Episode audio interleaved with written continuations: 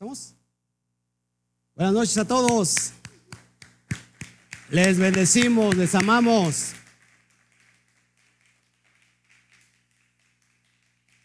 Bueno, no te vayas. Hoy tenemos un programa especial donde vamos a tener la visita de un teólogo ex cristiano. Así que se va a poner muy interesante. No te vayas. Este es el comienzo, este es el inicio. Prepárate para escuchar este, esta entrevista, este testimonio con este eh, ex, teólogo ex cristiano. Así que te esperamos. Vente con nosotros. Acá te esperamos. Fuerte aplauso.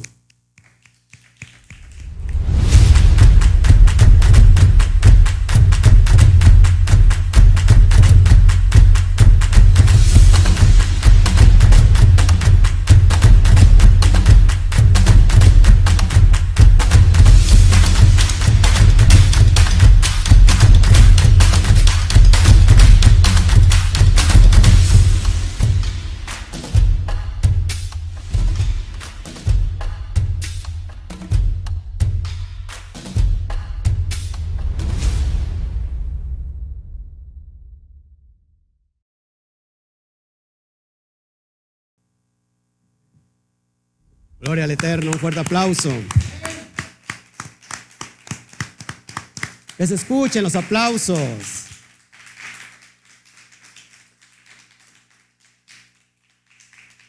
Gloria al Eterno, hoy estamos aquí con la presencia de, de un, una persona muy especial, como habíamos dicho anteriormente. Eh, ¿Cuál es tu nombre? Mi nombre es Alberto Sánchez Hernández. ¿Sí? Para servirte, pastor. ¿De dónde vienes? De Córdoba, Veracruz. De Córdoba, Veracruz. De Córdoba, Veracruz. Déjame checar aquí porque no aparece en, en, YouTube. ¿Estamos en YouTube también? Ah, ok, es que, es que salió el, el, ¿cómo se llama? El, la miniatura anterior. Ok, este, pues estamos hoy aquí en esta noche. La verdad es que me ha llamado mucho la atención tu vida. Este, creo que estás más, más atrás, si nos ponemos un poquito más adelante.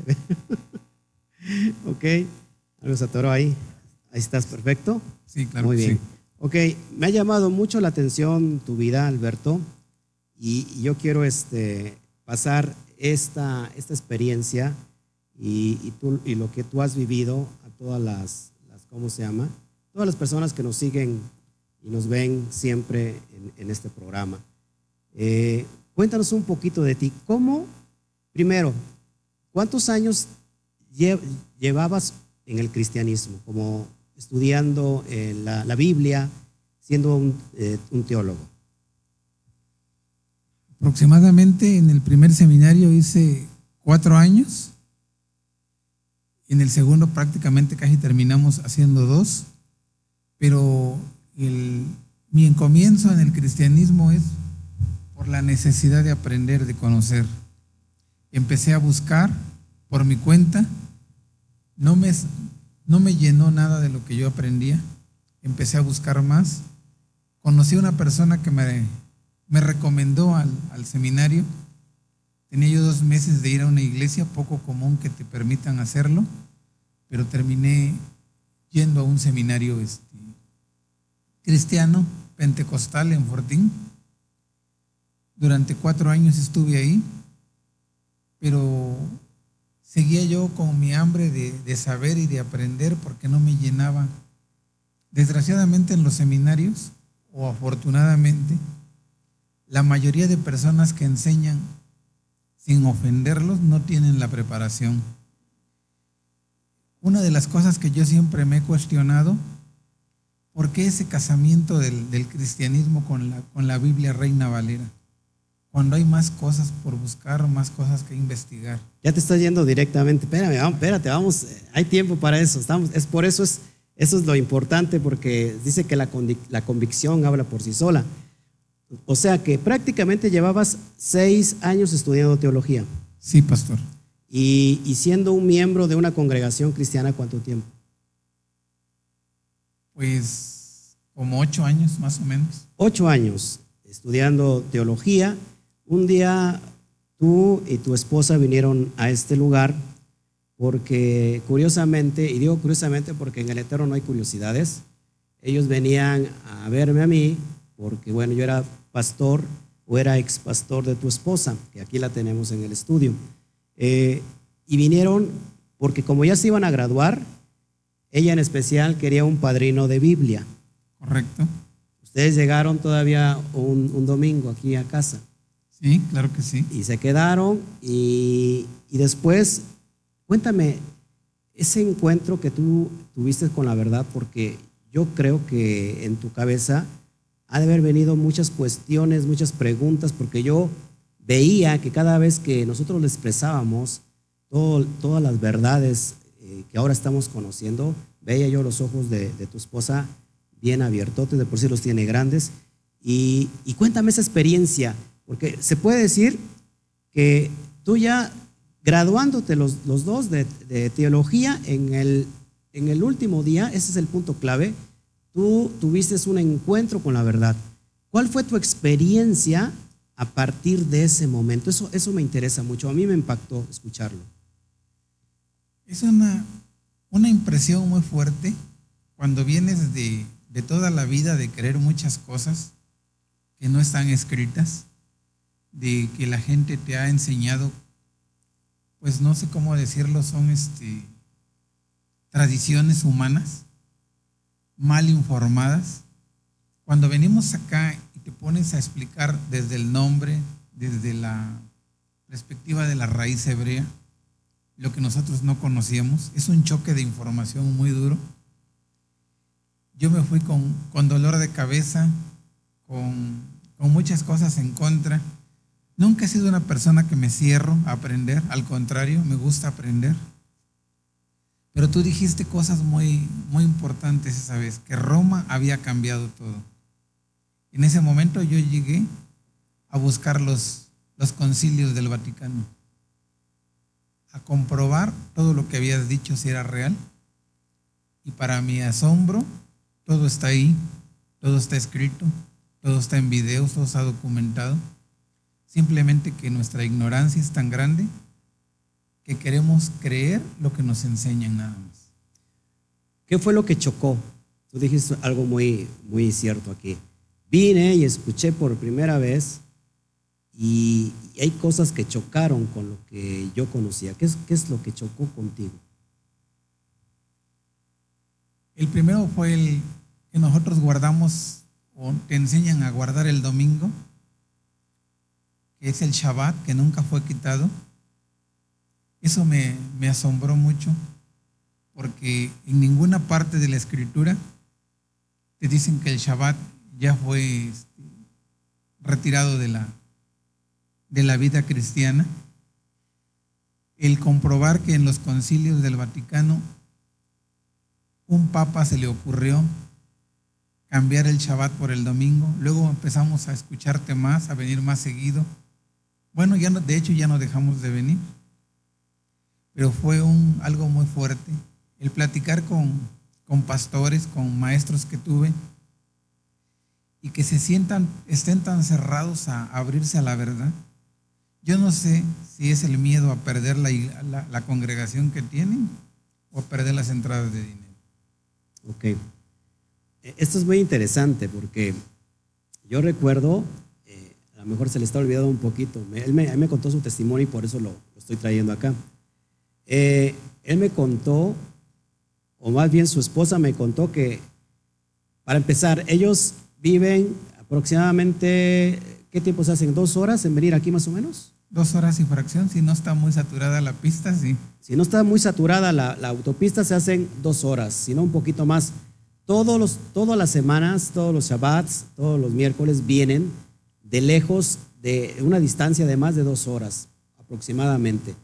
Dice, dice tu esposa, Chio, que cuando tú te fuiste, que, ibas como cansado intelectualmente, porque ya me imagino toda la lucha que se gestó, no solamente intelectual, sino espiritual dentro de ti, y que, y que tú llegaste a investigar como loco.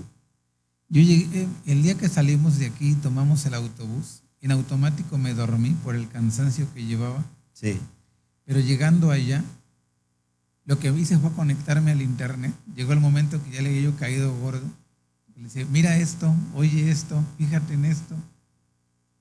era investigar, investigar, investigar, el, el hambre de saber.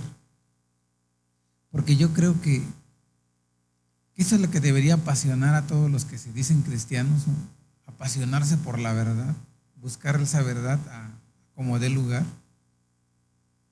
Y eso es lo que me da tristeza de ver las congregaciones, los pastores, los llamados evangelistas, que les enseñas y te tiran a loco. O sea, ellos quieren seguir con, con lo mismo, con los nombres antiguos, con sus nombres que se quedaron, con su reina Valera y guardando el domingo. Pero a mí lo que más me impactó, porque esto se dice fácil, ustedes como teólogos, ¿qué? O sea, si, si tú, como dices, llegaste a investigar después de haber escuchado una enseñanza como la que nosotros damos aquí en cada Shabbat, y dices que llegaste a investigar, entonces ustedes como teólogos cristianos, ¿qué es lo que estudian o qué es lo que investigan? Hay, una, hay muchas materias que están mal, mal dadas, a lo mejor sean buenas, pero están mal dadas porque, como el Mesías decía que somos ciegos, de guías guiando ciegos, queremos entender un hebreo desde nuestro mediano español o desde nuestro mal español. Te enseñan que del Nuevo Testamento en adelante el Antiguo es una referencia nada más por ejemplo, cuando tú nos hablaste de las de Levítico 23 de las fiestas eternas, yo me espanté, dices, ¿cómo es posible que ahí dice que son las fiestas eternas de él y nosotros nos pasan de noche? Es más importante la Navidad, el Año Nuevo, el 14 de febrero, todas esas cosas que guardar las fiestas eternas de él. Si me permites un ejemplo, yo pongo un ejemplo en los centros de rehabilitación y les digo, si tú tuvieras un papá y ese papá tuviera dos, tres familias y amas mucho a tu padre y hoy es su fiesta, ¿no irías a verlo? ¿No estarías con él? Si dice que las fiestas son de él, no importa si eres católico, pentecostal o luz del mundo, lo que quieras, son las fiestas de él. Así lo entiendo yo, pastor. Ahora, yo le digo porque pues yo nunca estudié teología, al menos en un centro cristiano, eh, y yo me pregunto, porque ustedes como teólogos estudian, siempre eh, hay, perdón, perdón, sueles pasar, estamos en vivo, este, siempre hay una, esencia, una raíz, y, se basan en los padres eh, de la iglesia. Y si me puedes tú mencionar quiénes son los padres de la iglesia para que podamos entender todo este embrollo que se ha venido dando. O sea, ¿cuáles son los padres de la iglesia que ustedes estudian? Bueno, en los dos seminarios que estuvimos jamás nos hablaron de los padres de la iglesia. Ok. Apuradamente te hablan de, de los evangelios y eso leídos al español y comprendidos a la mexicana, diría yo. Ok. Pero no, este, no hay una enseñanza así profunda.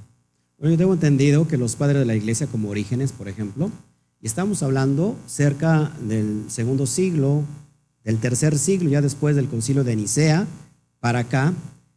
Pero la pregunta iba por eso, porque normalmente en teología o en el cristianismo lo que se conoce eh, son las raíces y empiezan a estudiar los padres de la iglesia, como Orígenes, un filósofo griego, por cierto, gentil, pero nadie se, pregunta o nadie se atreve a ir más allá o a la esencia del primer siglo, de lo, donde, donde eh, emergía nuestro Adón Yeshua Mashiach, junto con todos sus discípulos y talmidín, y mucho menos más allá, eh, antes del primer siglo.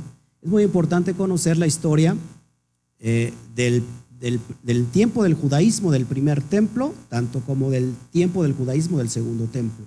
Y creo que ahí, ahí radica toda la esencialidad de la palabra.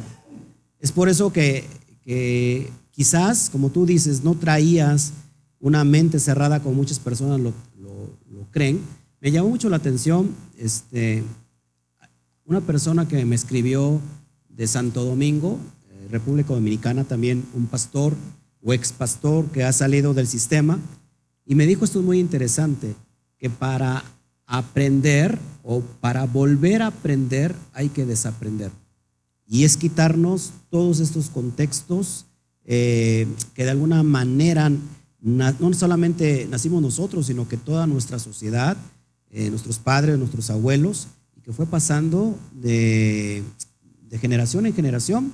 Y eso nos marcó el pensamiento, tanto que traemos pensamientos ya preestablecidos de lo que es, en este caso, la fe en que nosotros eh, podemos creer. Y no vemos más allá que la fe ni siquiera tiene que ver con Roma, sino que la fe tiene que ver mucho más allá eh, de Roma. ¿Cómo ves eso? En los seminarios normalmente te, te, recalcan que el Nuevo Testamento fue escrito en griego. Ok. Y de ahí parte todo. Sí. Yo digo, ¿cómo es posible que una persona que nació siendo hebrea, habló hebreo, escriba un libro en otro idioma cuando todo el pueblo no era tan culto? No todos tenían acceso a, ese tipo de, de manejar otra, otra doble lengua. Sería absurdo como si alguien aquí escribiera un libro en alemán. A lo mejor de todos los mexicanos que somos en el país, a lo mejor 100 o 500 personas lo puedan leer. No fuera ninguno. Porque se tendría que entender en qué, en qué esencia, en qué contexto. Porque tendríamos que entender precisamente, por ejemplo, el, el libro debía ser, si fuera en México, debía ser mexicano, con nuestras raíces, nuestras costumbres, si de un estado a otro las palabras cambian y hablamos el mismo idioma. Fíjate, eso es bien importante, presten atención. En un mismo estado, eh, aunque hablamos el mismo idioma en un solo país, pero de estado a estado cambian las palabras. Cambian muchas cosas. Por ejemplo, algo que yo bromeaba mucho con, con mi esposa porque se me hace curioso eso de que en Tabasco dicen en lugar de vengo a que me prestes, te vengo a prestar. Yo digo, si alguien escribiera una carta con esos términos y la lee dentro de 500 años. Y en otra cultura. En otra cultura. Y en otro contexto. al revés. Exactamente. Entonces, fíjense, eso es bien importante. Eh, se dice esto, en Tabasco, eh, acá tengo una tabasqueña, amamos a los tabasqueños. En Tabasco se dice que para que alguien te preste, para que alguien te preste, eh, Tú vienes a decir, vengo, te vengo a prestar. Te vengo a prestar, cuando es en realidad todo lo contrario.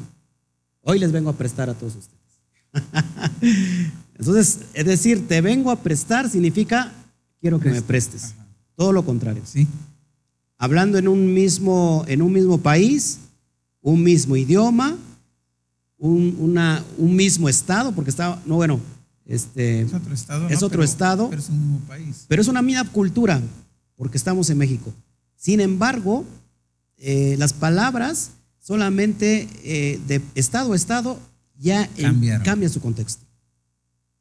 Entonces imagínense hermanos, esto es bien importante entenderlo porque a veces nos cerramos y nosotros ahora, el, el ejemplo que él puso, ¿cómo podemos o pretendemos entender una Torah? Por cierto, la mía es, de, es del primer siglo, por eso está así, no se espanten.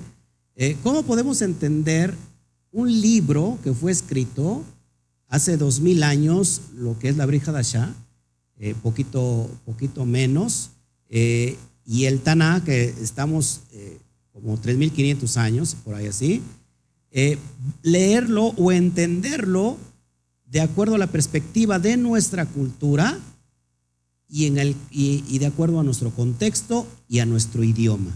Eso es una locura. Sí, es, y otra cosa de las que tú nos, nos has enseñado, que se me hizo pesado, porque te enseñan que ya la, la circuncisión ya no en los seminarios, ¿Mm? que es la, la, circuncisión del corazón nada más. Te enseñan que, que ya no hay ley, que estamos bajo la gracia. Cuando tú venimos acá y nos abres los ojos, mi primera pregunta es, bueno, de la ley puedo agarrar lo que me guste? ¿O puedo eh, cumplir uno y no cumplir otro a mi antojo?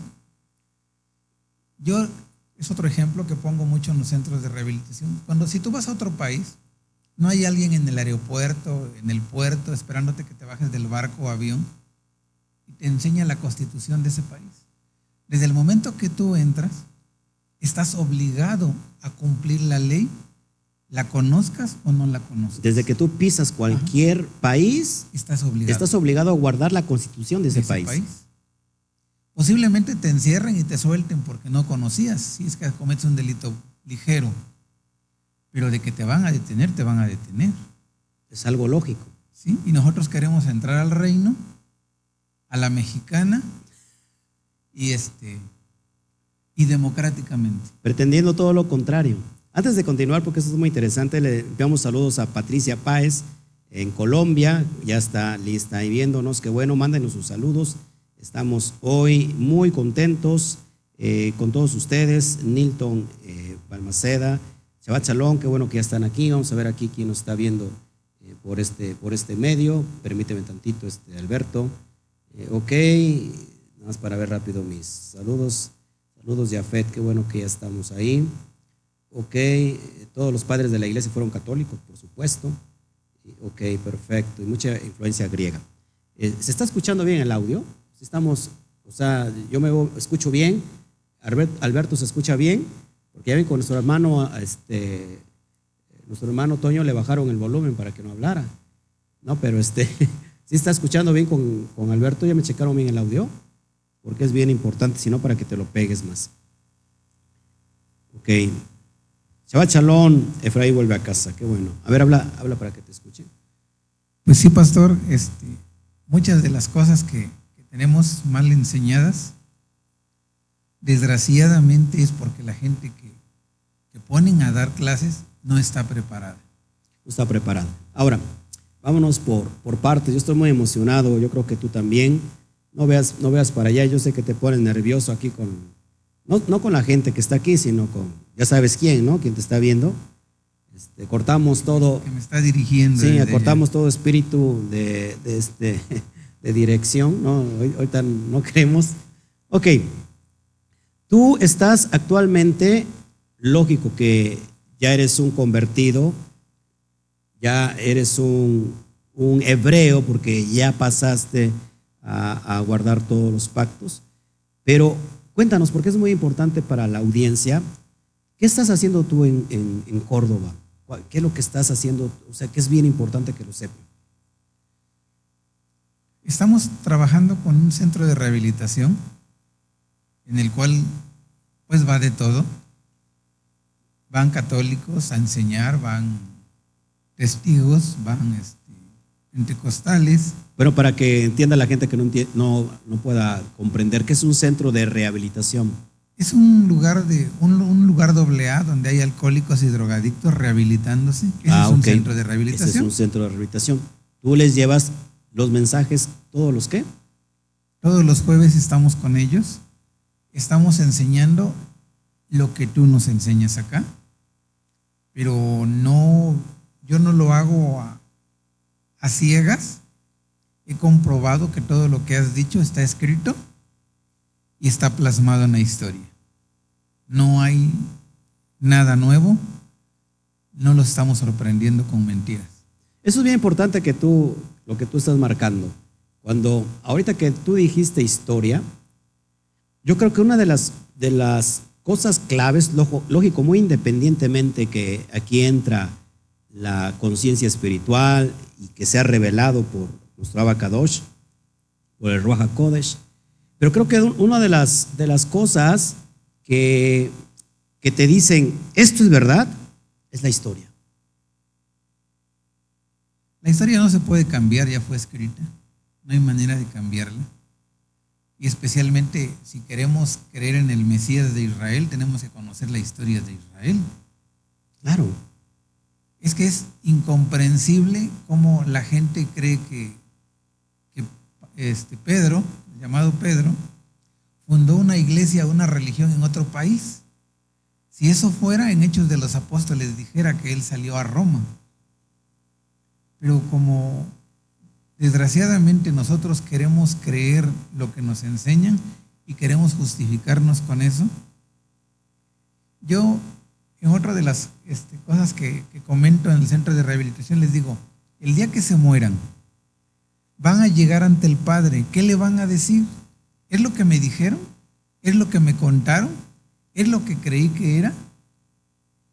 Yo he dicho que si vemos, oímos, hablamos, no tenemos ninguna justificación en ser ignorantes.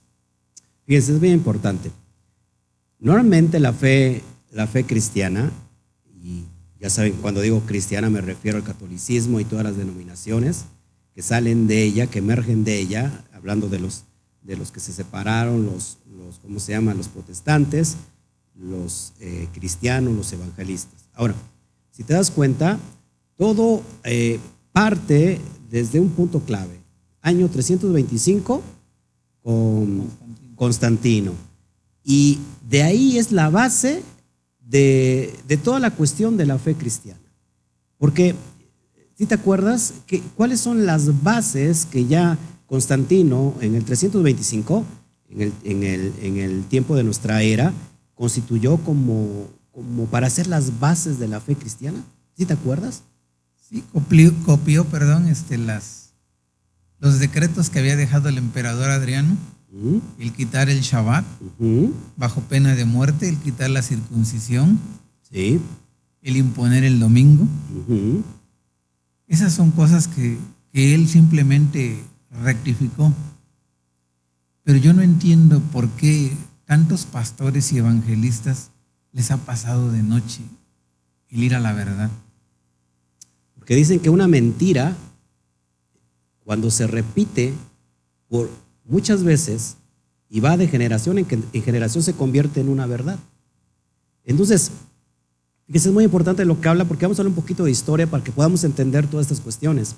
En el 325, en el concilio de Nicea con, con Constantino, lo único que hace Constantino es retomar lo que ya había hecho, que había iniciado lógico con Adriano, pero eh, eh, viene en ese lapso de tiempo, en el 130, un personaje bien importante que lo he mencionado muchas veces, que es Marción del Ponto. Marción del Ponto es un teólogo gentil, sus padres, eh, su padre era un obispo católico, y, y Marción del Ponto dice que este libro contiene dos dioses, un dios bueno y un dios malo. Véalo usted la historia. El dios bueno es el dios del Nuevo Testamento pero el Dios malo es el Dios que está en el Antiguo Testamento, lo que conocemos hoy como el Tanaj. A él, a Marción del Ponto, se le debe el mote de llamarle al Tanaj, Antiguo Testamento, y al Nuevo Testamento como es. Ahora, ¿por, qué viene? ¿Qué empieza a hacer Marción del Ponto? viene a traer la teología del reemplazo. Es decir, eh, todos sabemos aquí, Dios reemplazó a su pueblo, a su pueblo Israel y ahora su pueblo es la iglesia. Y no queremos nada del, Antiguo Testamento porque el Antiguo Testamento es un Dios malo llamado el diablo. Y ahora Jesús es, es nuestro Dios, es el Dios bueno del Nuevo Testamento. Es por eso que cuando nosotros abrimos las Biblias, eh, toda, todo lo que es el Nuevo Testamento, llamado Brit para nosotros, como debe de ser, pues tiene el famoso San, ¿no? San, San Marcos, San Lucas, San Juan. Me llama la atención porque no vemos en ninguna vez en los pasajes a llamarle a Jesús, San Jesús, por ejemplo, ¿no? O en el, Nuevo Testamento, en el Antiguo Testamento no hay ninguno que tenga que ver con, por ejemplo, San Isaías, San Jeremías o San Sansón, ¿no? Imagínate, es una locura. Entonces, ¿de dónde viene el San? Eh, de la beatificación del Papa católico, de los papas católicos. Beatificaron eh, o santificaron a un santo y por eso viene el famoso san.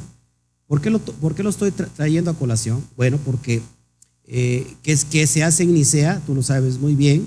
Bueno, que ahí se establecen esas pautas. Antes de, ¿se acuerdan aquí? antes de, de Nicea, dos personajes muy importantes, San Justino y San Aniceto. ¿En qué año? En el 180 por ahí así. ¿Qué establecen? Ellos establecen los dos pilares de la fe cristiana. ¿Cuáles son estos dos pilares muy fuertes? Eh, el, cambiar el Shabbat por el día domingo y celebrar la Pascua, ahora ya no hebrea ni judía, sino inicia la Pascua, romana. Y, o sea, celebrar el domingo y la Pascua romana. ¿Qué, qué dices a esto? Es una verdadera este, ignorancia por parte de uno el querer este, entender al Mesías de Israel a través de los ojos de un romano y tantas cosas que, que contigo aprendemos, por ejemplo, la distorsión de la palabra de la gracia, que ahora ya no estamos bajo la ley, estamos bajo la gracia, y medio mundo se cuelga de ahí. Pastores que enseñan que la gracia no se pierde y tienen razón, ¿no? Nunca se va a perder ni la gracia ni la salvación, nos perdemos nosotros. Así es. Hay gente que enseña que si tú aceptas a Jesucristo, ya puedes retirarte al mundo y regresar y el día que te mueras vas a estar con Él. Aunque vivas tu vida como... Aunque vivas como quieras. Ya eres cristiano, ya aceptaste a Jesucristo en tu corazón, no importa cómo vivas.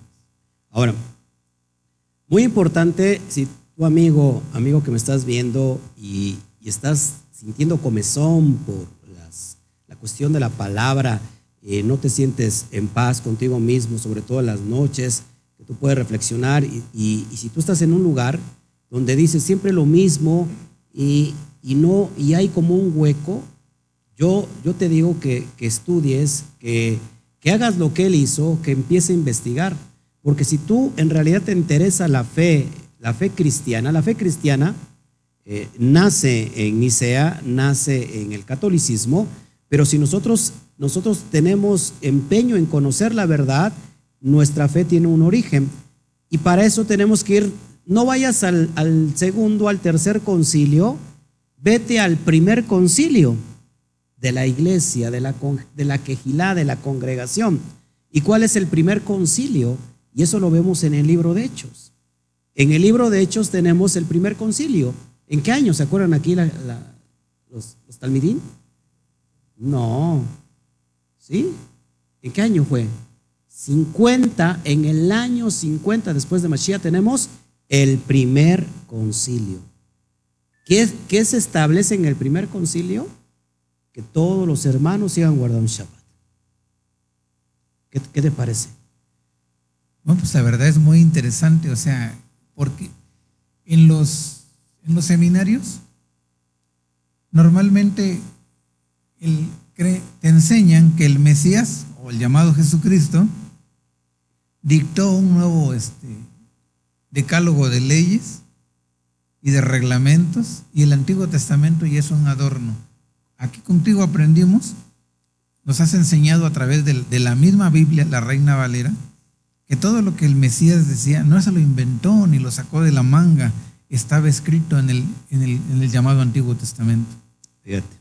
Ahora, ¿qué podrías tú recomendar entonces a las personas que como tú, eh, de una buena fe, con una buena intención, amante de la palabra, por eso te metiste a estudiar, porque te interesaba prepararte bien, ¿qué le podrías tú eh, recomendar a esas personas que tienen esa hambre de conocer la verdad?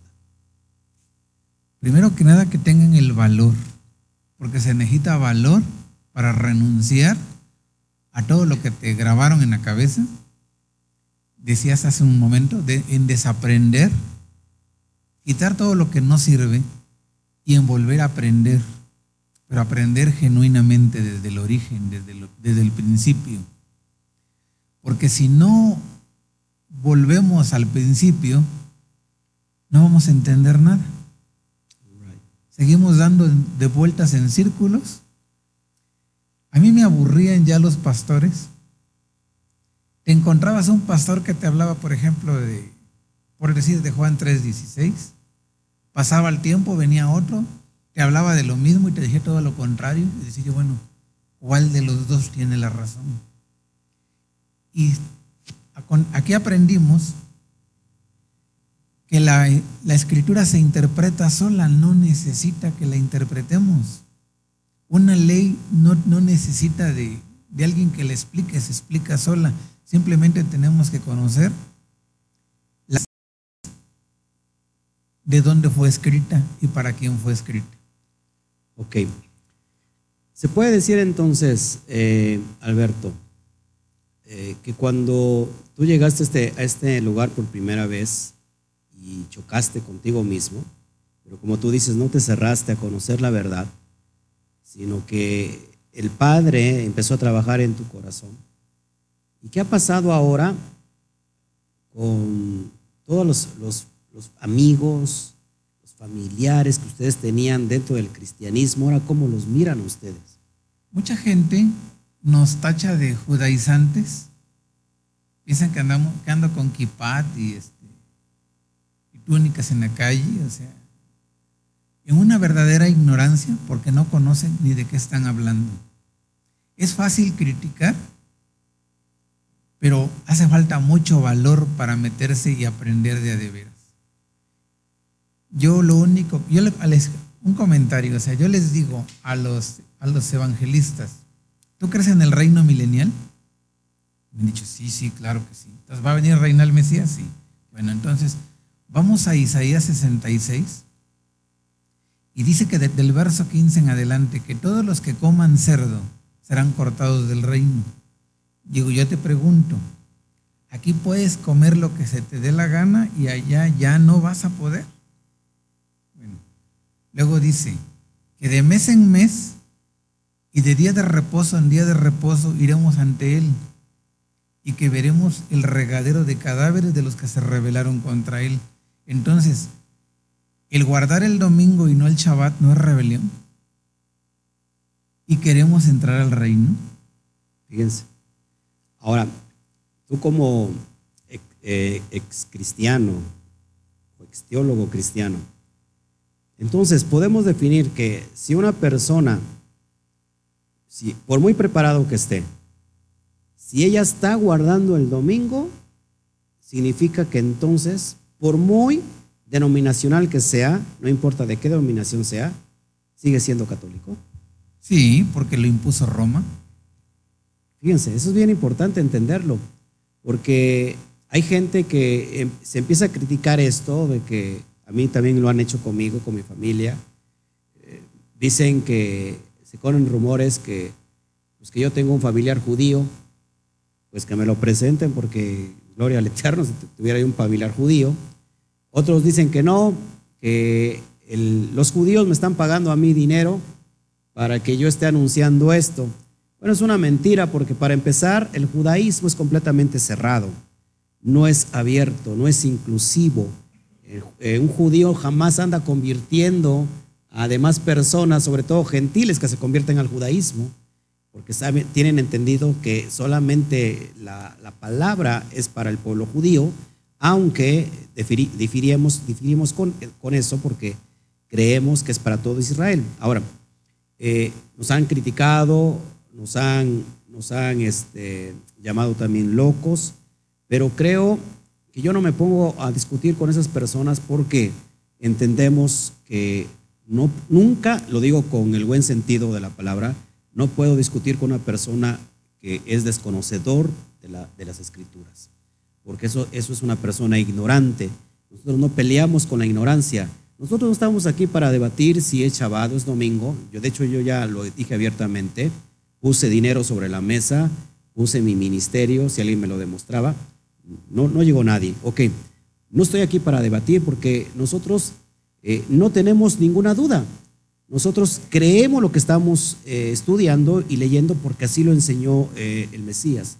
Eh, los que tienen dudas son los que están dentro de la cristiandad, porque si tú me dirás estoy mal, porque yo también fui pastor, te, digo así, lógico, por, por este, para, para dar, darte el lugar, pero yo también fui pastor cristiano. Y en dentro del cristianismo hay muchas dudas, si, demasiadas dudas, por eso se han dividido y han venido denominaciones, multidenominaciones.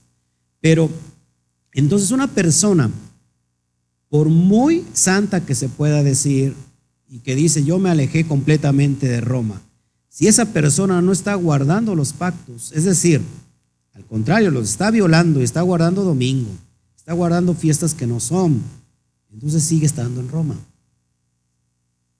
Sí, porque estamos, está, están obedeciendo lo que Roma plasmó, lo que dejó escrito, lo que ellos han inculcado a medio mundo. Y en verdad los cristianos son hermanos separados de los católicos.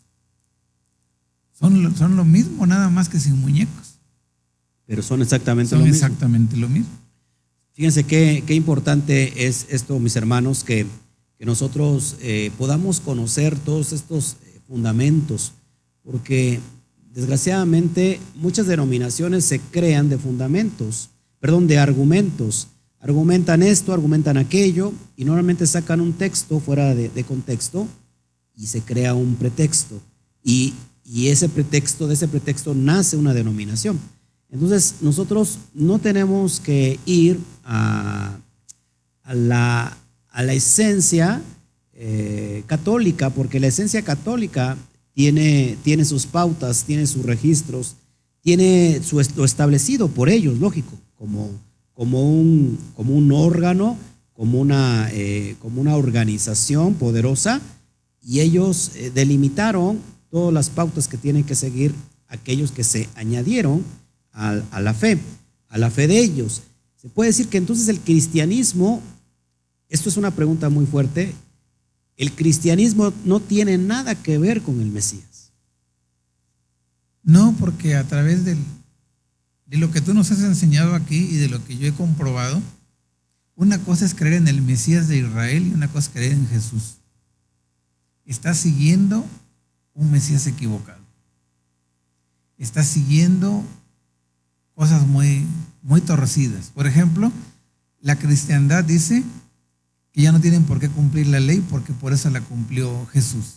Entonces ellos ya pueden vivir como quieran porque ellos se amparan bajo la gracia. Entonces, partiendo de ese tipo de cosas, el Mesías de Israel era uno y el Jesús griego romanizado es otro. Son dos personas que enseñan cosas muy diferentes. Comprobé lo que nos decías, que la fe para, los, para el pueblo de Israel, o lo que dejó plasmado el Padre, es obediencia. Para la cristiandad, fe es creer. Solamente creer. Y nunca entendimos esa parte de, de que nos enseñaste cuando Santiago dice, crees en Dios, bien haces. Los demonios creen y tiemblan. O sea que nosotros somos peor que demonios. No le tenemos temor. Es más, ni temblamos cuando nos lo mencionan. Entonces, esa es la triste realidad que, que acompaña hoy a la gente. Yo siempre he dicho, jamás me estoy metiendo con la gente, amamos a la gente. Lo que estamos aquí es denunciando el sistema porque se ha- han vivido engañados durante, durante mucho tiempo. O sea, tú bien lo dijiste hace un rato, ¿no? O sea, ¿cómo, cómo vivir engañados? No sé si hace un rato alguien lo dijo, alguien lo comentó. El síndrome de, de Estocolmo. Tú me lo comentaste el miércoles. ¿Cuál es el símbolo de Estocolmo? Amas a tu secuestrador. Amas a tu secuestrador. Lo Te enamoras, defiendes. te enamoras de tu secuestrador. Eso lo, lo- no, no lo, no lo descubrí yo. Hay un, un investigador que dice que, que la cristiandad y los católicos están secuestrados por la religión y que defienden a muerte su religión. Y dice que tenemos, que ellos tienen, yo ya no, el síndrome de Estocolmo. Aman a su secuestrador. Fíjate, eso es bien delicado. ¿Por qué? Porque vino el secuestrador, vino Roma, secuestró la fe hebrea, porque la fe es hebrea, eh, de un Mesías judío, de todos los, seguidores de él, conocidos como discípulos, talmidín, completamente judíos. Viene Roma y secuestra esta fe y la cambia a sus estatutos y sus reglas. ¿Y qué pasa con todas las generaciones que nacen de ahí? Están enamorados de su secuestrador. Y lo más crítico que te enseñan en un seminario es que el juicio de, de Dios, como lo, dicen ellos, es para Israel. El pueblo va a ser arrebatado. Fíjate eso, entonces es bien importante. Una verdad a medias es una comple- completa men- una, perdón, una verdad a medias es una completa mentira. Yo siempre he dicho eso. Se, puede, se podría enseñar, que lógico, eh, en, en Roma no se enseña ni siquiera el 50% de verdad. Eh, pero supongamos que si alguien enseña 90% de verdad y el 10% restante es mentira, pues ese, es, por ese 10%, la verdad se contaminó, porque la verdad es completamente pura. Entonces, si hay, si no es 100%, deja de ser verdad. ¿Estás conmigo de acuerdo? ¿Estás Claro con- que sí. ¿De acuerdo conmigo? ¿Sí? Ahora, aquel que no conoce la historia está condenado a repetirla. Y eso es lo que pasa con las generaciones. Repiten la historia. Vamos de mentira en mentira. Porque la mayoría no te dice lo leí, dice fue lo que me enseñó mi mamá y a mi mamá su mamá y a su mamá su mamá y ahí te la llevas. Pero es muchas tradiciones parten de cosas que no están ni escritas en la Biblia, bueno, ni al español, vaya. Y la gente las cree. Ciegamente.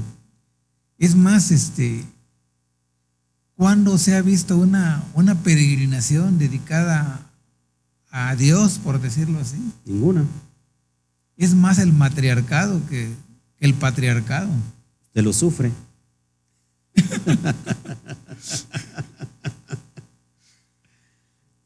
Ahora fíjate, esto es bien importante. Me vienen muchas, muchas cu- cuestiones eh, o muchas eh, aportaciones Eh, hablando sobre, sobre esta cuestión. Si, si alguien se enamora de su secuestrador y lo defiende a capa y espada, pues ya uno no puede hacer nada. Están completamente perdidos. Y lo peor de esto, que no solamente que te enamores de tu secuestrador, sino que contraigas matrimonio con tu secuestrador. Y metes a toda tu familia ahí. Y metes a toda tu familia, y eso es lo que está pasando con el sistema religioso, cristiano. Entonces, mucha gente se puede ofender, pero yo, yo digo siempre esto, que la verdad siempre te va a herir, pero nunca te va a matar. La mentira, esa es la que mata. Entonces, a todos nosotros y los que estamos acá, yo creo que nos costó lágrimas. Nos costó derrumbar muchos pensamientos preconcebidos que ya traíamos de la, de la iglesia romana y, y son, eh, ¿cómo se puede decir? Son tópicos o son, son cosas que no se pueden tocar porque eso es mi fe. Sabes, no te metas con mi fe. Se te puedes meter con todo, pero con mi fe no te puedas meter. Y desde tu punto de vista, y que ahora que estás conociendo todo esto, y desde el modo que tú conoces la, la teología, entonces una persona la, dice que tiene fe. La fe es creer algo, aunque tú no lo entiendas, lo tienes que creer. ¿Eso es fe? ¿O es todo lo contrario? Es todo lo contrario. Decía un, un hombre que fue de los pro- pro- propulsores perdón, del gnosticismo, decía que, son, que los católicos eran sinceros equivocados. Sinceros equivocados. Todo el cristianismo son sinceros Porque son equivocados. sinceros en sus creencias, pero están completamente equivocados. O sea, son sinceros en lo que creen y son honestos en lo que creen. Pero sinceramente y honestamente están equivocados. Ahora, vamos a, to- a tocar un poquito el, el tópico de la fe. La fe para alguien es decir, yo no lo creo, o sea, perdón, yo no lo entiendo, no sé esto, no sé aquello, pero solamente lo tengo que creer.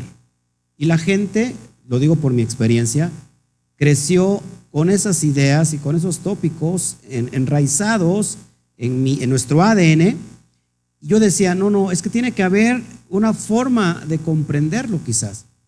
Y, resulta que cuando nosotros venimos a la fe hebrea, todos estos conceptos que nos habían dicho que aunque yo no lo entienda, lo tengo que creer y punto, venimos a la verdad y la verdad nos hace libres porque en realidad la fe te enseña y te explica los tópicos que antes no entendías y entonces dices, wow, entonces vuelves a nacer. Eres alumbrado y eres libertado porque vienes esclavizado de un, de un, de un sistema y vienes esclavizado de, su- de- de tu secuestrador. Yo prácticamente escapé de mi secuestrador y dije, no, ese secuestrador yo no lo quiero eh, y el Eterno me hizo libre. Lo mismo que pasó contigo. Gloria al Padre, claro que sí. es muy importante el, el abrirse, el tener el valor de, de querer aprender. El, el valor porque medio mundo te va a tachar de loco, te van a dar la espalda. Es más, a mí ya no me invitarían a, a predicar en una iglesia porque saben que voy a hablar la verdad y no les va a parecer. Claro. Les voy a corretear el negocio. Entonces, eso no, lo, no les va a parecer para nada que uno vaya y les diga la verdad. Es ofensivo para ellos. Es más, este, el odio que tiene hasta cierto punto parte de la cristiandad hacia, hacia el judaísmo es algo que, que Roma sembró muy bien y que nosotros, la mayoría lo compró y hasta el día de hoy siguen sintiendo uno, un enojo, una molestia con el pueblo, con el pueblo escogido. Un espíritu antisemita, un odio, una, un odio, animadversión a todo lo que es judío.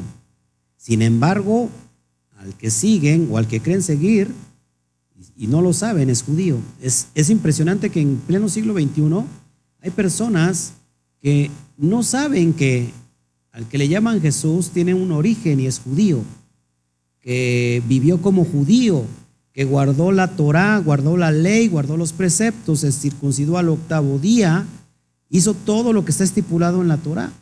Y no sabe tampoco que su mamá, Miriam, porque se le conoce como María, pero su nombre original es Miriam, ella también fue judía. Y no solamente su, mamá, sino también su papá. Su papá es Joseph. Joseph también fue judío.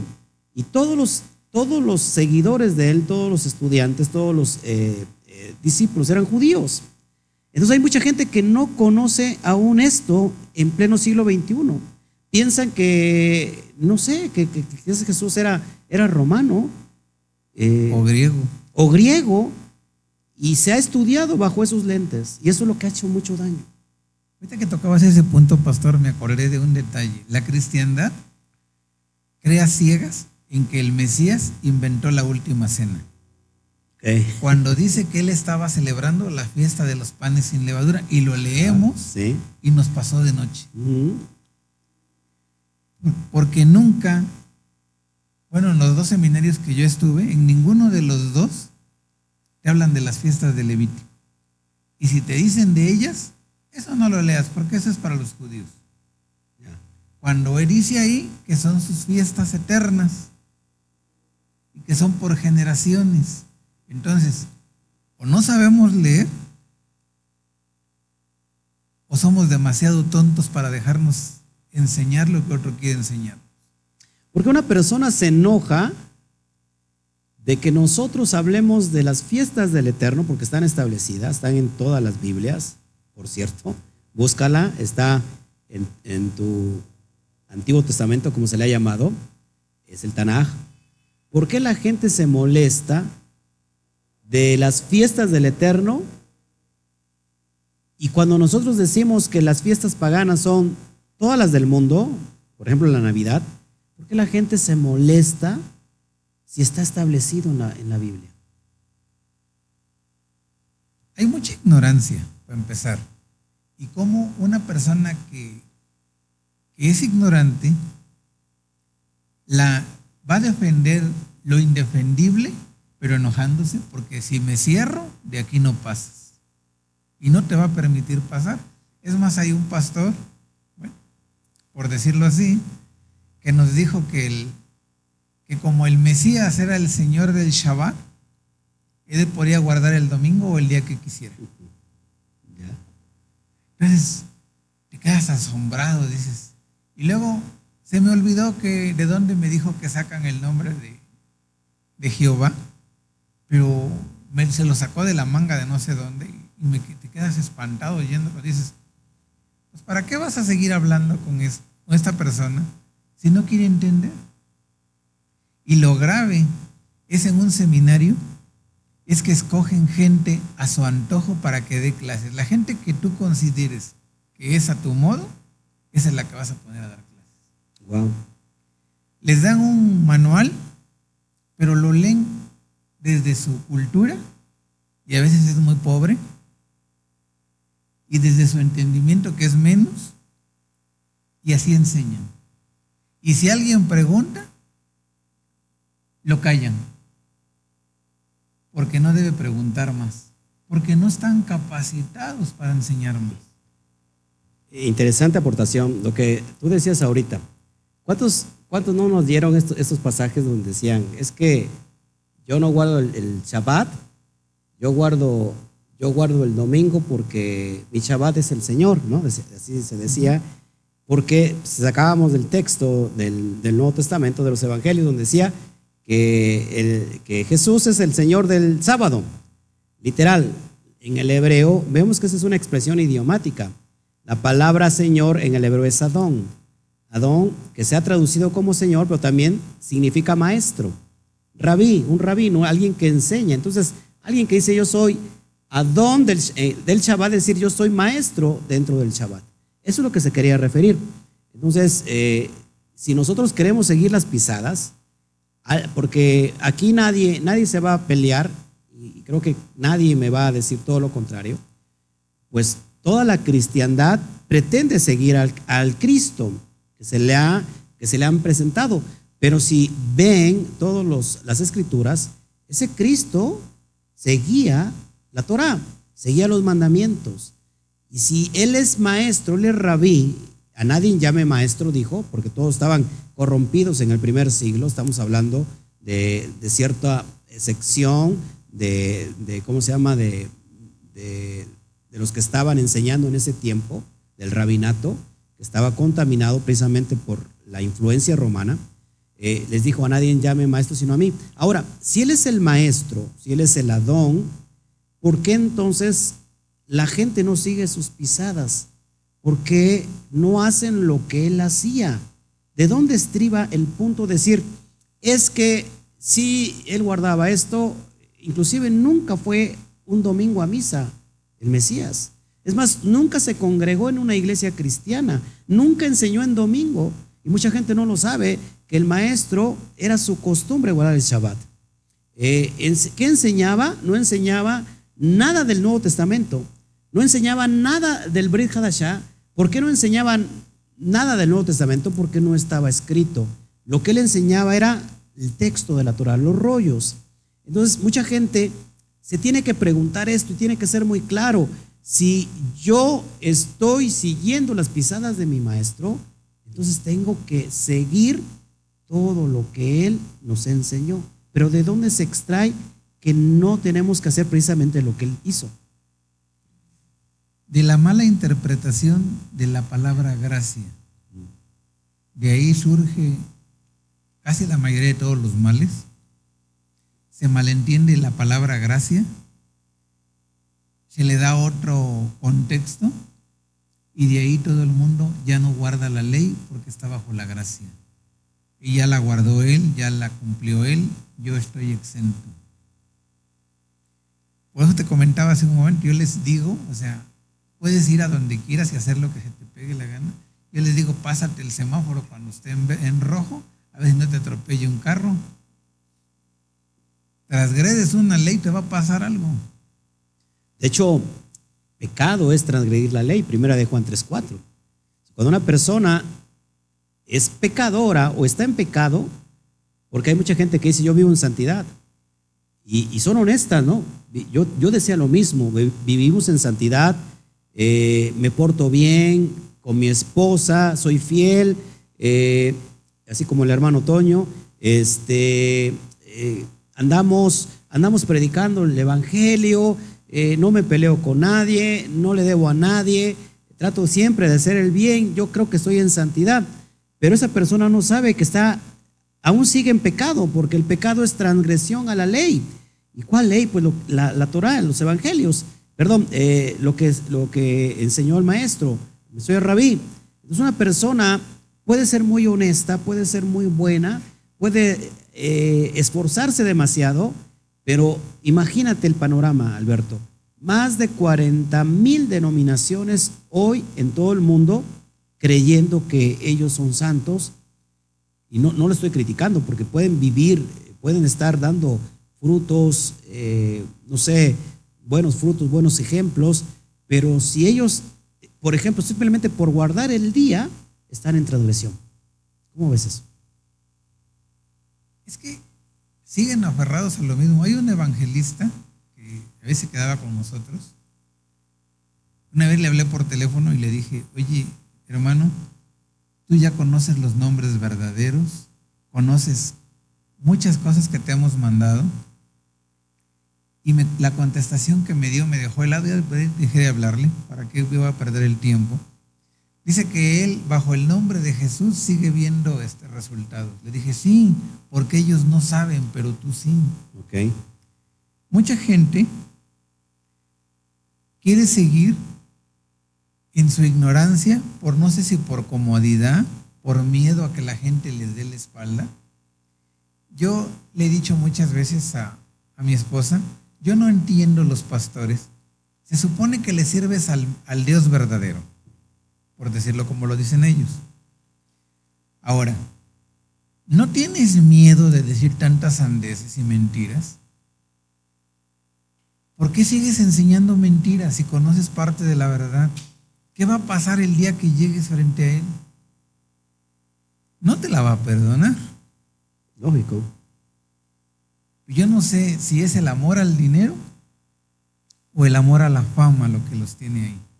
Mira este comentario que me hace Jafet Scott. Jafet Scott también era un, es un ex, pastor del sistema y salió de ahí. Dice, lo que sucede es que ellos, los evangélicos, siguen siendo católicos y no tienen conciencia real de la realidad que los rodea, no son todos eh, oidores de, del Mesías. Dice, cuando él estuvo en el Instituto Bíblico sacando su pastorado, ellos dicen que se enfocan en homilética, hermenéutica, historia cristiana, pero sin tocar mucho lo del catolicismo.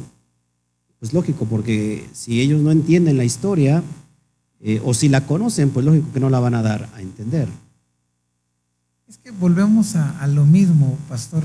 desgraciadamente, la mayoría que está enseñando en una en un seminario salió del mismo seminario. ¿Qué puede dar más? a lo mejor da menos, porque su cabecita no la quiere expandir. El miedo a buscar, a ser rechazados por buscar cosas nuevas o ir tras la verdad, porque siguen sintiendo a lo mejor muy dentro de ellos ese antisemitismo, ese odio hacia el pueblo judío, y no quieren investigar. Es una, una necedad poner gente no preparada a enseñar. Decía un amigo una vez que entramos burros y salimos caballos, más grandotes pero igual. más orejones.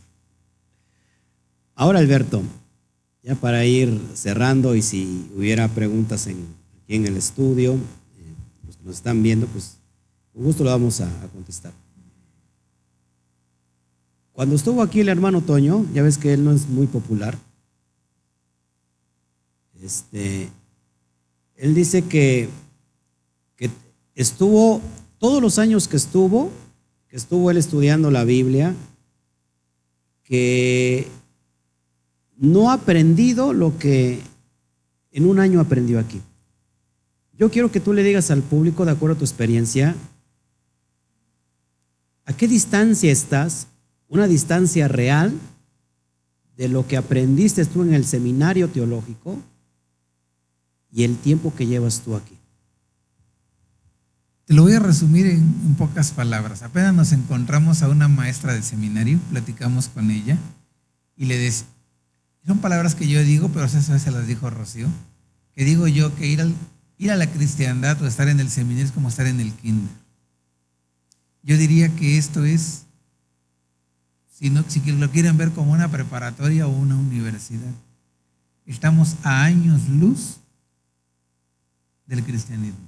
Años luz de lo que tú conocías personalmente sí. como la verdad. Años luz. Es más, este, si hablaras, por ejemplo, de, del libro de Enoch o cosas así, se espantan. La gente no está preparada. No está preparada. Ahora, tú que has estado avanzando, porque se supone que tenemos que avanzar, todos los, todos los días de exposición o los días de Shabbat, estás yendo a otra dimensión. Es decir, se acaba de, de enseñar completo la Torah. No, definitivamente tiene muchísimo. O sea, estamos, diría yo, rascándole al, al comienzo, encimita. Tiene mucha profundidad. Mucha profundidad. Demasiada. Este, la, yo lo veo así. Es como si la persona que trabaja en un centro comercial, por decirlo, y se dedica a limpiar el piso, no le vas a pedir la misma responsabilidad que le pides al gerente general. Nosotros cuando estamos en la cristiandad pareciera que andamos limpiando el piso, pero cuando entramos a la raíz hebrea, es mucha la responsabilidad porque ya no estamos ignorantes. Nos va a pedir cuentas y nos la va a pedir en serio. Yo no sé por qué la gente viene un Shabbat sí, uno no. No es a mi antojo. No es cuando yo quiera, porque no se trata de quedar bien contigo. Yo te puedo decir, pastor, me siento muy mal, hoy no voy y me crees. Pero al Eterno no lo engañas. Claro. O sea, están jugando con él. Bueno, según ellos. Ok.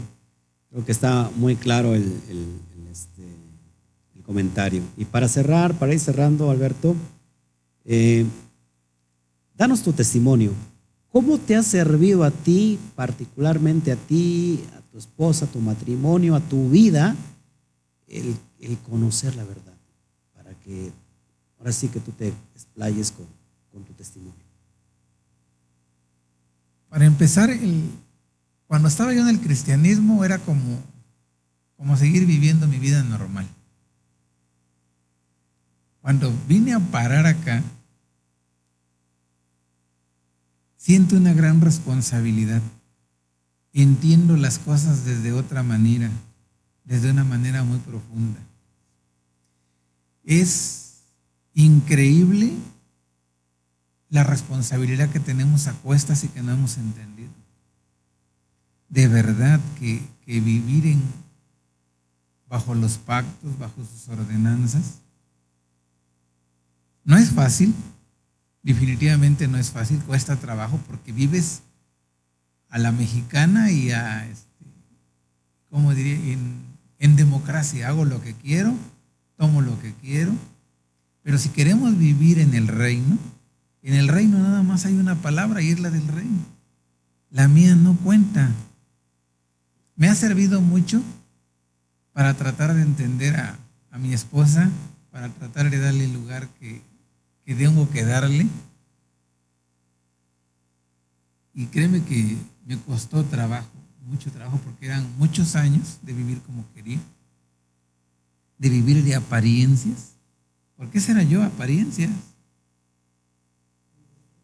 Demasiado, demasiado allá. Y es, es mucha la responsabilidad. Ahora veo las cosas desde otro canal.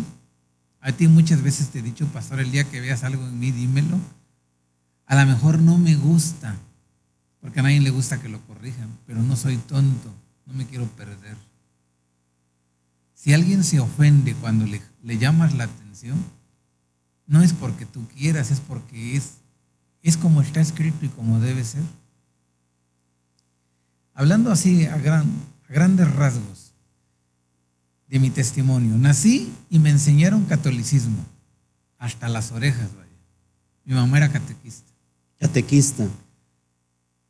Wow. Pero el error de ella fue decirme que todo estaba escrito. Entonces, cuando quería que hiciera yo cosas, le decía, a ver, enséñame aquí donde dice. No dice, pero que en tal concilio, altos no lo. Tú me dijiste que todo estaba escrito.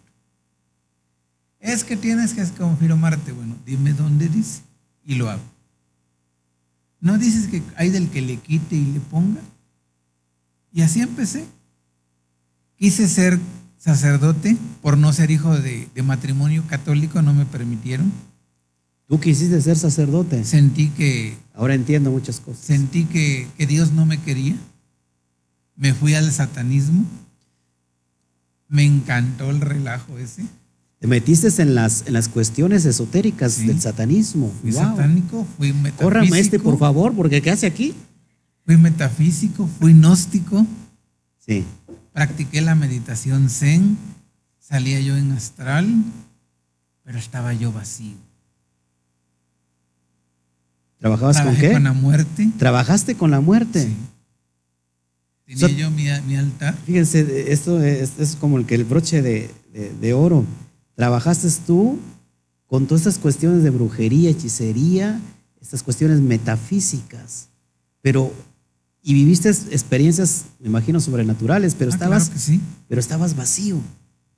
Le digo a, a mi esposa que en el último mes que mi mamá estuvo muy enferma, este, yo tenía mis, mis demonios, por decirlo así, y yo le dije, a ninguno de estos le pidas nada porque no sirven para nada, pídele a Dios. Yo creo que mi mamá haber dicho, este está loco. Yo lo veo que hace y deshace y ahora viene y me dice que estos no sirven, que le pida yo a Dios. Curiosamente, una semana, ah, como un mes antes, fui a una conferencia de, de X cosa y una persona dijo, yo le doy gracias a Dios por todo lo que me ha quitado y por todo lo que me ha dado. Y ese, ese lema lo hice durante un mes, mes y medio mío, pero cuando yo lo repetía me daban ganas de llorar. Y no entendía yo por qué. Justo al mes y medio se murió mi mamá. Y entendí por qué le daba yo gracias. Cuando yo dije, ya no tengo nada que me ate, ahora sí, ya no tengo por qué preocuparme, así me desato completo. No lo oí porque nunca lo he escuchado, pero entendí. Me dijo, esta es tu última oportunidad. En tu espíritu escuchaste eso. Y ahí me refugié en el cristianismo. Que al final de cuentas fue la escalera para llegar acá. Fue una escalera para que tú conocieras la verdad como a muchos de nosotros nos ha pasado. Cuando terminé el primer, el primer seminario me dio mucha tristeza. Dije, se acabó todo. La persona que estaba atrás de mí era la directora.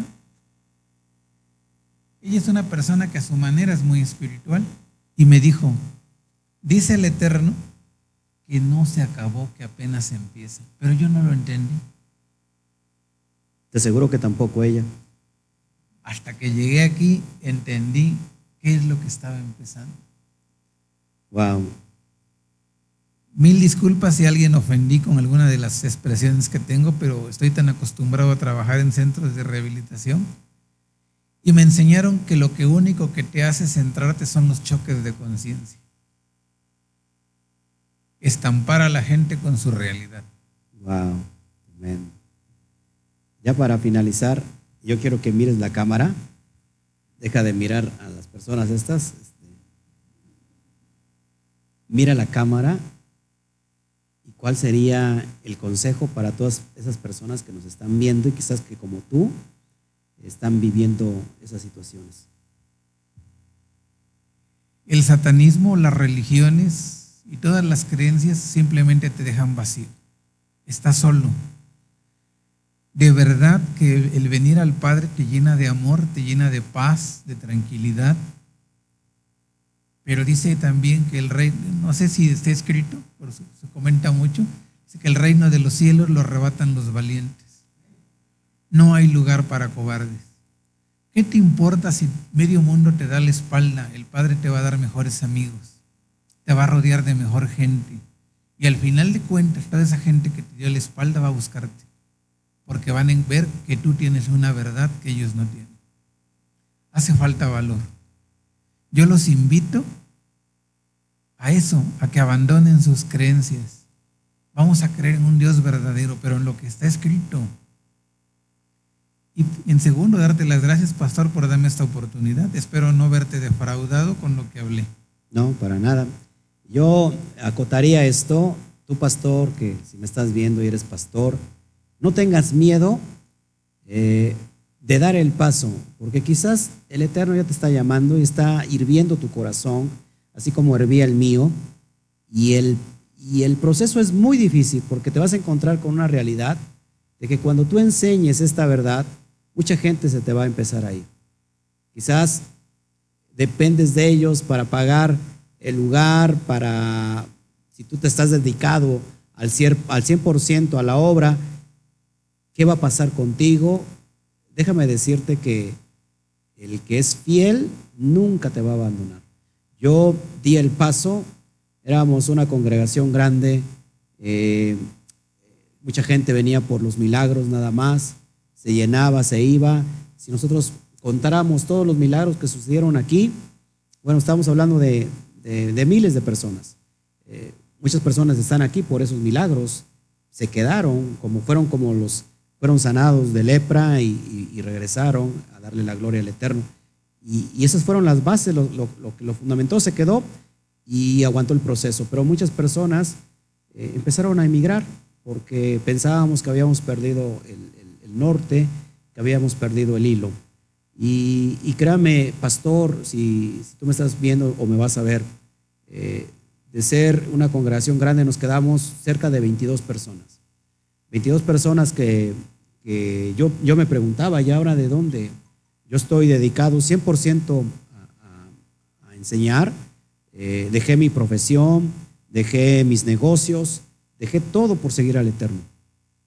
Pero Él es fiel, Él es fiel, Él te va a prosperar porque tú vas a anunciar la verdad. Y el proceso quizás va a ser un poco duro, pero créeme que va a haber una satisfacción. Si yo antes sentía satisfacción de conocer, de ver personas que eran transformadas a través de los milagros, estoy hablando lógico, transformados en el, en el sentido físico, alguien traía una enfermedad, un cáncer, un SIDA, y el, y el Eterno eh, en ese tiempo y en ese momento, y sigo orando, libraba a las personas y, se iban sanas las personas. Y yo lloraba junto con esas personas porque veía esa transformación física. Pero ahora esa, satisfacción de verte a ti, de tenerte a ti, a tu esposa, hoy eh, siendo discípulos de este ministerio, que tu vida está siendo transformada, para mí esto no tiene precio. Entonces yo te, yo te aconsejo a ti, pastor, si me estás viendo, que des el paso, que no, no tienes que quedar bien con el sistema, no tienes que quedar bien con, con los hombres. Pablo decía que si él agradara a los hombres, no sería un siervo del Eterno. Nosotros tenemos que agradar al Eterno en todo momento, aunque nos vuelvamos enemigos de los hombres. Pero eso sí, cuando nosotros agradamos al Eterno, lo que Él levanta, nadie lo va a destruir, nadie lo va a echar a un lado, y Él es el que va a prosperar todo en todo tiempo. Entonces, eh, vamos a darle un fuerte aplauso a Alberto, que estuvo con nosotros.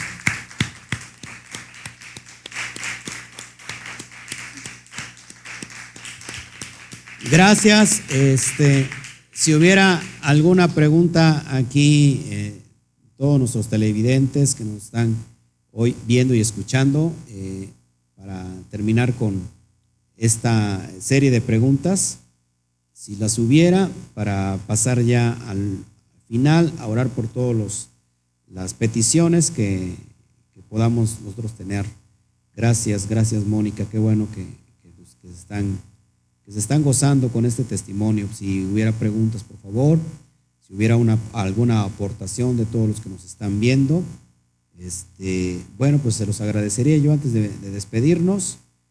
Eh, solamente también para confirmarlos, el día de mañana estaremos transmitiendo en vivo. La programación para mañana es a las 12 del día. Estamos ya con la segunda carta a los tesalonicenses y tenemos por la tarde, a las 5 de la tarde, eh, la parashá número 15 llamada Bo. Y algo muy importante, vamos a hablar de liberación, de libertad, el pueblo fue liberado. Y en la mañana voy a tomar aspectos proféticos de todo lo que está aconteciendo en el mundo. Vamos a amarrar ciertos conceptos eh, proféticos que ya están sucediendo. Para los que no saben, se están dando un enjambre de sismos en todo lo que es eh, el estado de, Oaxaca, en el estado de Guerrero. Eh, se está viendo muy fuerte esto, todo lo que está pasando en el mundo, todas las cuestiones de, las, de las, pestes, eh, lo que vemos en China, todo está profetizado en la Torah. Vamos a tomar un poquito todos estos procesos, así que no te lo pierdas. Tienes que, si no tienes dónde congregarte, puedes hacerlo con nosotros virtualmente nosotros normalmente llevamos de la mano a las personas que nos, que nos siguen y que nos dicen, ¿saben qué? Nosotros queremos ya formar parte del ministerio. Yo personalmente les atiendo, nos hablamos, nos llamamos, ya sea vía telefónica, en una conferencia, pues también eh, en vivo, telefónica, y, nosotros lo seguimos de la mano. Entonces, qué bueno que estuvo con nosotros. Gracias por tus. Te manda eh, felicidades, este, Norma. Dice muchas felicidades, hermano, por compartir sus vivencias que son de gran bendición para muchos. Gracias. Eh, ¿Alguien más que tuviera alguna pregunta? ¿O los que estuvieran aquí tuvieran alguna pregunta ya para pasar a retirarnos? ¿Todo bien? Padre, todo está excelentemente bien. Bueno, si no hay preguntas, yo estoy siempre como el, personaje ese de pregúntame, pregúntame, pregúntame y no hay nada de preguntas. Bueno, entonces si hubiera peticiones, por favor, eh, para ya ir eh, pidiendo por, por esto y, no se pierda el día de mañana, vuelvo a repetir, estamos en, en una alerta, viviendo tiempos que son cruciales. Eh, estoy sintiendo muy fuerte en mi corazón que vienen, viene una recesión muy fuerte, un, cambios, cambios que va a traer la atmósfera, la, tierra. Hay unos cambios muy fuertes que se, que se avecinan, yo lo estoy sintiendo muy fuerte. Sí, hermano, ¿todavía tiene alguna pregunta? Con red. Ok.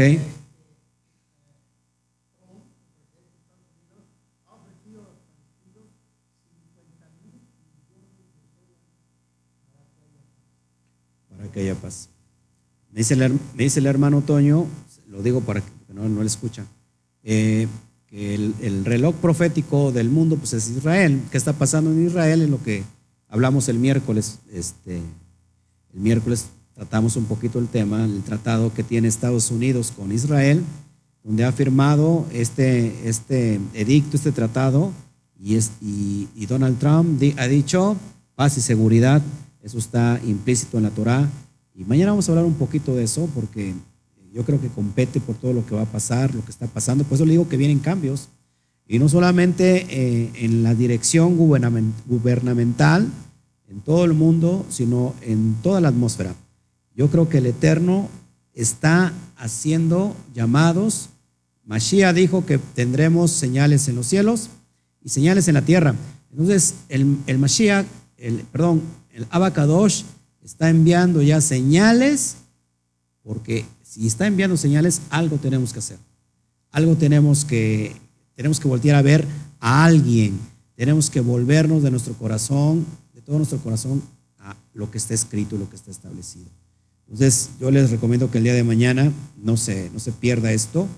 Eh, en cuanto a mí, el Eterno me dé a conocer algo que sea profundo, que sea que, tenga, vaya, eh, ¿cómo se puede decir? Eh, demanda eh, a nivel mundial, yo lo voy a hablar, lo voy a decir sin ningún tapujo. Creo que nos hace falta eso. Yo lo he hablado mucho en la congregación cerrada, o sea, en la quejilá. Hemos hablado que el Padre nos ha puesto y ha, y ha ido pasando como se ha ido profetizando, de acuerdo también a lo que está escrito, lógico. Entonces, créame que yo estoy, estoy confiando eh, si el Eterno tiene un mensaje poderoso, lo vamos a dar, pero yo creo que más señales, yo creo que más claro que ni el agua, ¿no? Porque ya estamos las señales en los cielos y en la tierra. Entonces, no se espanten también de muchas cosas que van a ver, cuestiones de figuras en los cielos. Eh, hay un rayo conocido como el rayo azul. Eso a mí me lo reveló el Padre en un sueño. Yo vi cómo la, la ciencia y cómo los hombres estaban trabajando todo esto van a empezar a crear figuras eh, en los cielos de los santos, de, de hecho ya, lo, ya lo, han hecho y se ve como si fuera real.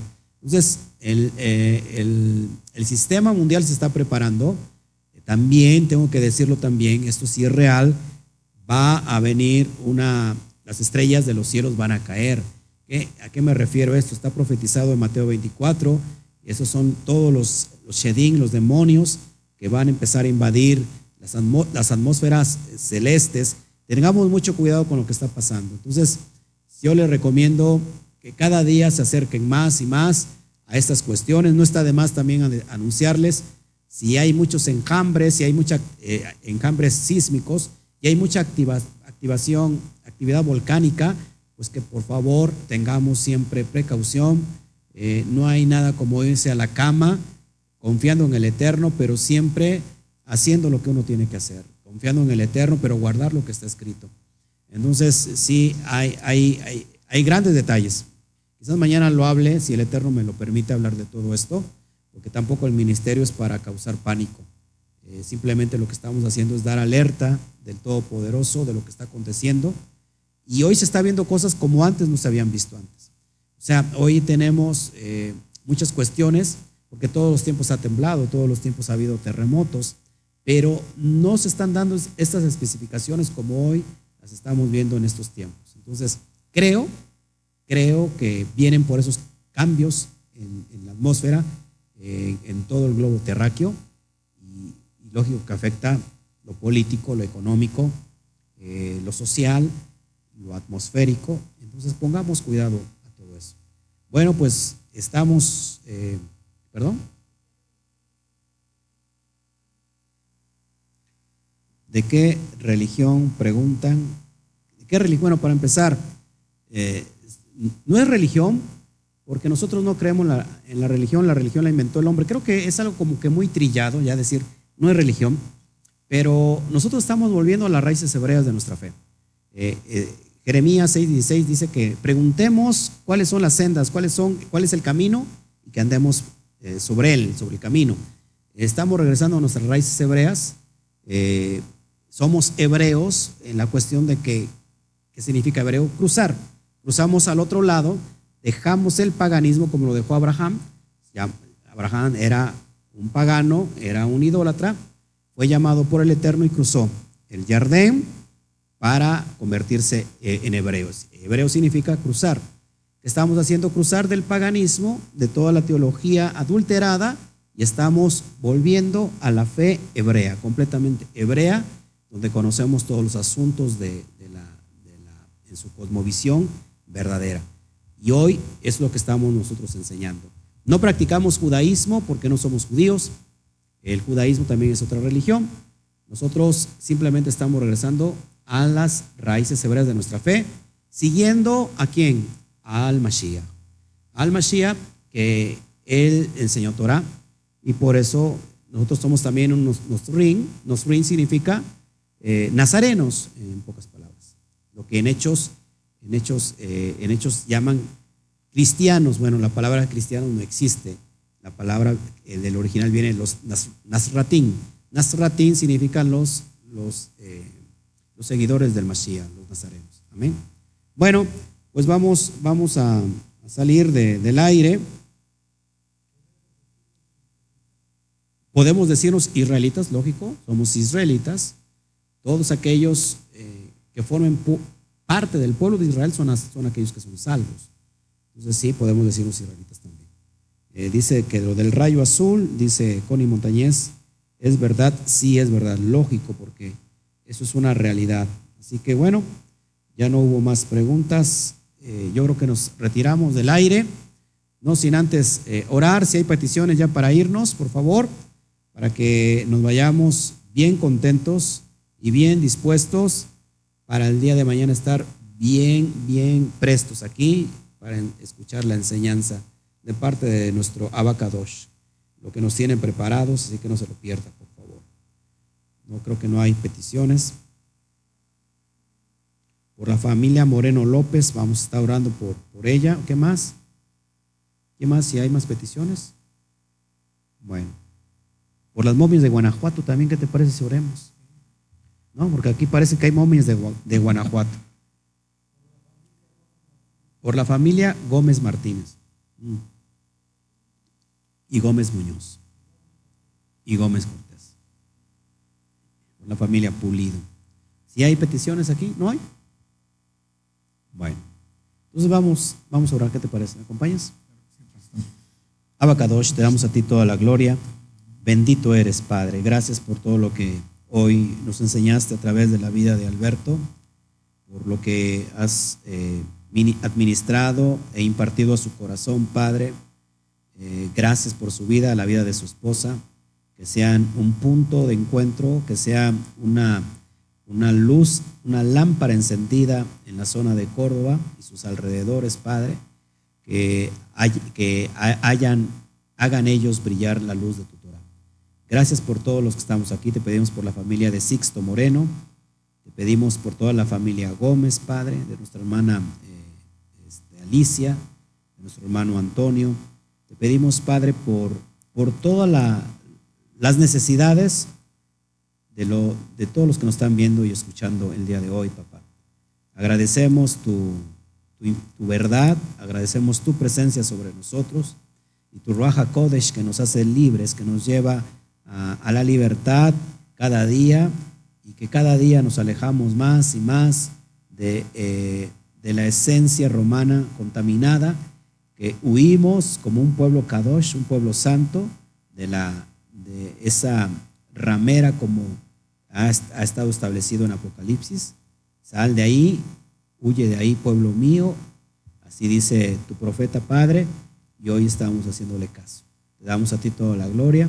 Bendice este tiempo Bendice este día de Shabbat para nosotros, papá, y para todos aquellos que se están anexando. Te damos a ti toda la gloria. En el nombre bendito del Yud Kei Hei. Y por los méritos de nuestro Adón Yeshua, nuestro Mashiach. Amén, amén y amén. Bueno, pues un fuerte aplauso.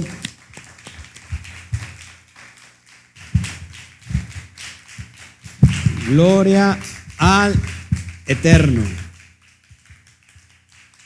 Y como decimos, nuestro habitual saludo de despedida, como decimos a la cuenta de tres, uno, dos, tres, Shabbat Shalom. Nos vemos.